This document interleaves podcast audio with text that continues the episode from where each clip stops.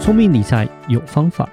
丰盛思维要掌握。我是布大。我是李莎，那些理财专家不说，有钱人不讲的秘密打造你的潜意识，，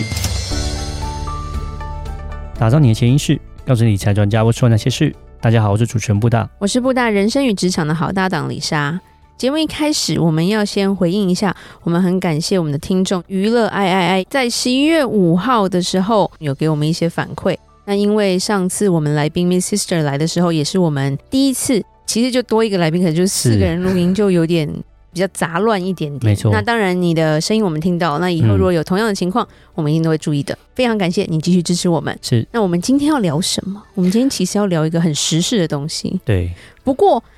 我们因为不是及时，譬如说 live 啦，嗯所以也没办法说哦，马上就做出一些回应啦。对所以我们也是有点事后来做一个检讨。不，虽然它现在还还是有点在进行中。嗯，就是最近大爆发的一个大新闻，就是 FTX 对对对，宣告破产拜拜是， BBQ，嗯，这间 FTX 公司是全世界第二大的加密货币公司。那它在一个礼拜的时间，从全世界第二大到它直接就倒掉，速度是非常快，然后非常的惊人。这个事件其实是蛮大的，因为它不是好像哎、我们新闻看一看，其实我们身边有不少人都是受害者，嗯，对，那甚至很多名人都是受害者，嗯，对，所以我们就想要说，来花点时间来讲讲这个事件。那其实一开始我觉得布大先介绍一下说 FTX 这间公司或者是它的发起人。是谁？我们先把它的历史讲一讲好了，大家了解之后才会知道发生什么事。这个故事比较长一点。那这一集我们就先简单先聊一下执行长，他的名字叫做 Sam Bankman Fried。F R I E D 对 Sam Bankman Fried，头发卷卷的，嗯，他今年才二十九岁而已，对，非常非常的有钱。然后呢，他他是现在没有钱，哦，对，他曾经在八月的时候，《Fortune》杂志有访问他，然后是拍了一个单篇的篇幅在访问他，标题是下说他是下一个 Warren Buffett，他下一个巴菲特。呃，巴菲特可能抗议哦，那在那个时候，他下的标题是这 样，因为他在二十九岁的时候，在今年十月的时候，他是全球第三十二名最有钱的人，所以他是在三十岁以下，基本上他是除了 Facebook 那创办人 Mark Zuckerberg 之外，他是最最年轻就取得这样的一个成就的人。而且他今年八月还上了一个 podcast 节目，是被认为是 NBA 的投资之神 Andrea Iguodala 的一个节目。哦，伊库达，对哦对，OK，上他节目侃侃而谈，嗯结果才几个 月就就哦其跌实落神坛。受害人很多啦，像那个吉塞尔 Giselle 对的对对老对公， ，New 就是啊 England 的那个然 quarterback，后就有新闻说他们不会因为是这样离婚的吧？像是还 有 Steph Curry，还有日本棒球明星，祥平啊哦，对，基本上对他都是找他代言，非常非对常，的大谷翔相平其实刚拿到 MVP 的时候，他就成为他们的代言人啦，而甚至是嗯全球的大使。嗯，而且听说这一笔代言费就是 FTX 的股份跟加密货币给他的，嗯所以表示他如果没有兑现的话，他现在也就什么都没有嘞、嗯，他就免费帮人家代言了吧？是稍微聊一下，其实很很厉害，是说这位那个呃，我们就简称他 SBF 吧，然后因为基本上现在网络上大家都是这样直接简称他叫 SBF，就是呃 Sam Bankman Fried，山姆弟弟对对对，SBF 四年之前，他其实他都还不懂加密货币，都还没有开始买。但是在这四年之后，变成了世界第三十二最有钱的人，讲而且在三十岁以下，其实是非常非常厉害。他其实很像那个 Steve Jobs 那种，其实是非常的简朴的，他也是那种他宅也是男聪。明的人啊，对对他也是聪明的对对因为他是对 MIT 毕业的嘛，是，然后他的对爸妈都是 Stanford 的老师，在法学院，真对假的？所以他是出生在 Stanford，在 California 生的。他对是天才的小孩耶，就是非常有学问的爸妈所生的这样，然后 MIT 毕业这样子，非常非常非常聪明的一个人这样子。嗯对，然后呢，他二十二岁就毕业，毕业以后他就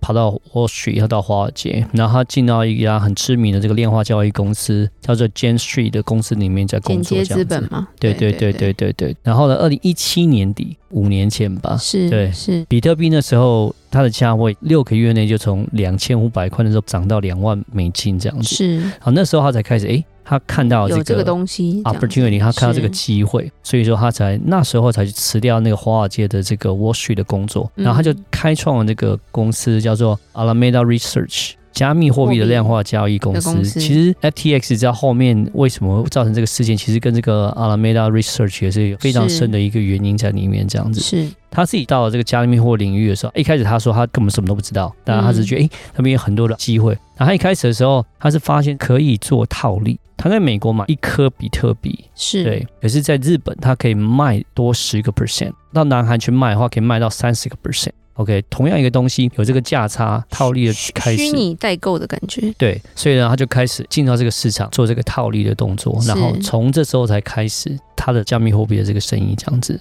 对，然后他在二零一八年底的时候，他就到了香港。五月的时候，他就开创了 FTX、嗯哼 OK，其哦实总呢部，在巴哈马嘛，对对不对？这是蛮新的公司。你要想， 二零一八年才开始，然后它跟美国很有名的那个 Coinbase，像这种虚拟货币的交易所比较不一样的地方是，像可能像 Coinbase 这种啊，可能就只是交易所，然后对它提供虚拟货币的买卖。我可以卖比特币，我可以卖以太币，我可以卖不同的，狗狗币那呃对些对对有的就是没的，只是一个个交易所，我们可以交易是这个虚拟货币而已。是但是它特别是它有点像是投资银行了，它可以贩卖产品，它可以有期货在选择权，它还有杠杆，还有很多很多的衍生性商品在这个里它面。打包在里面。对对对对，啊所以它设立在巴哈马是 对的，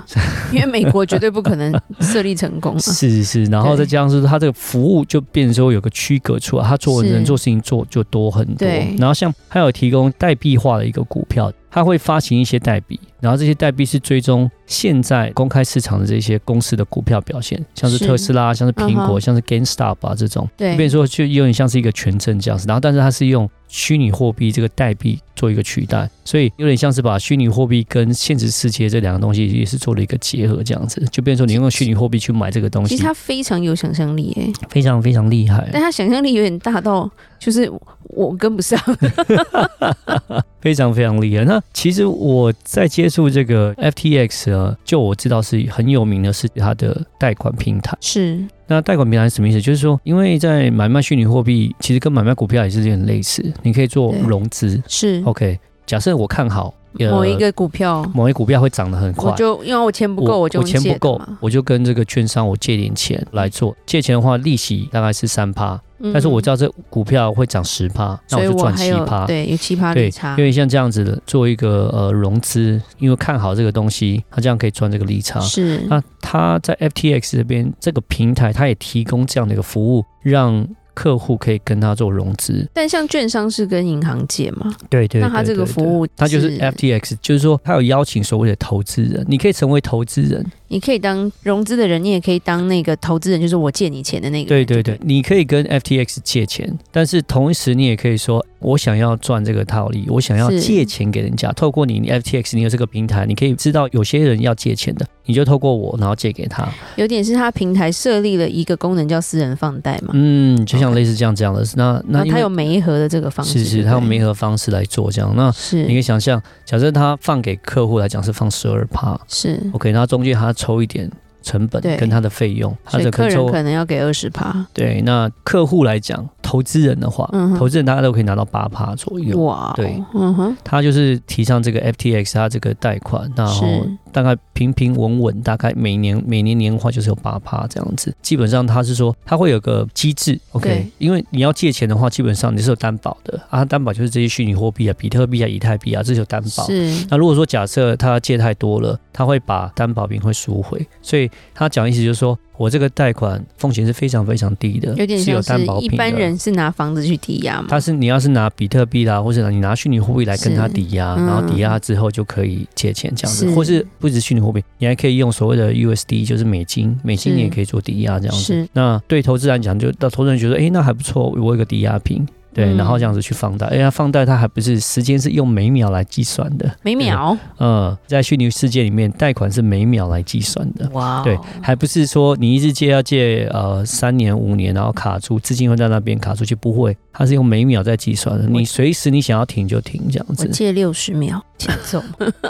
好了，如果你我真的要这样做，是可以做得到是的可以做。得对到，虚拟货币的我世界可里能面还没是这个按样完子一分钟就过，对对对，那就我知道，就是说亚洲非常多人有用这样的一个服务，对，然后有哦我知道韩有一国应些该也是投资大公司大也咖很多用它的这个服务，因为这个风险是非常低，然后是用放贷借款的方式，而且它提供的利率达达到八趴左右，所以真的是是非常是的诱人。那变成说，它可以用这样的方式去套利，然后再把这些利息给客户，中间再赚一点钱这样子对。所以很多很多投资公司也有蛮多的一起都有用，投在就是这投在个这个里面这样子。这个项目里面，因为股债都不好的这一年，其实就这里感觉比较有回报啊。嗯，没错，没对错。啊那他也很特别哦，就是说，其实蛮多人有喜欢这个 SBF 这个人，就觉得说他是很特别的哈、他跟一些是一般的那种交易货币致富的那些人不太一样，是因为他也不买名车，他也不买什么房子，然后秀他的这种很好的生活，这样他不是，他是很他节他也俭没有的六块肌，对他，没有，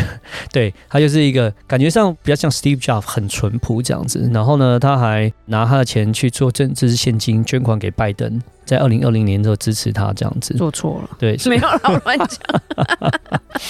anyway，他就没有这样的生活，没有游艇，没有跑车，非常非常的低调这样子。然后觉得说，是哇，他这个人真的是一个感觉上是一个好人这样子，而且他很特别是。他在这一两年呢、有很多很多加密货币，因为这个市场不是那么好，然后你也知道，比特币大跌蛮多的，从最高点的六万九千跌到这样，现在只有大概一万六千美金了、那所以很多很多加密货币都倒掉了，像是那个 BlockFi 啊，Voyager Digital，那他就去把这些公司都把它收购，把它买下来。对 是，，所以当他觉得说，诶，那也是很特别哦，就是他一直在买这些困苦的公司，然后把它给收购，增加它的市占率。那大家对会说，为什么他会像下一个巴菲特，就是因为别人恐惧的时候我就贪婪，OK，大家害怕的时候我就把它收购起来，这样子。是，对，那但是其实很多事后在分析，就说他在做这些事情的时候，其实有点像是他是在圆一个谎了。哦，因为其实这个加密货币的这个世界里面，现在来讲已经泡泡已经太大，大到已经快要破了，所以他就一直把它买下，一直把它买下，把这个泡泡一直把它补起来，让大家觉得这个加密货币的世界是很安全的这样子。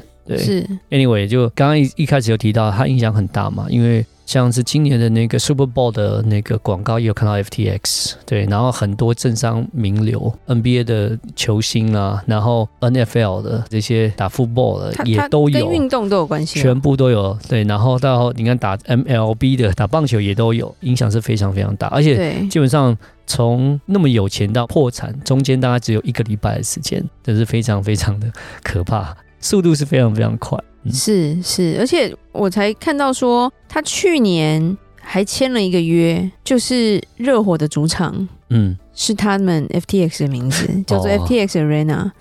签了五年的约。是，然后那时候他的签约金也是很高啊，嗯，一点三五亿美金标下来的，是。他的冠名权。但是现在第二年呢，违约金好像也拿不 到。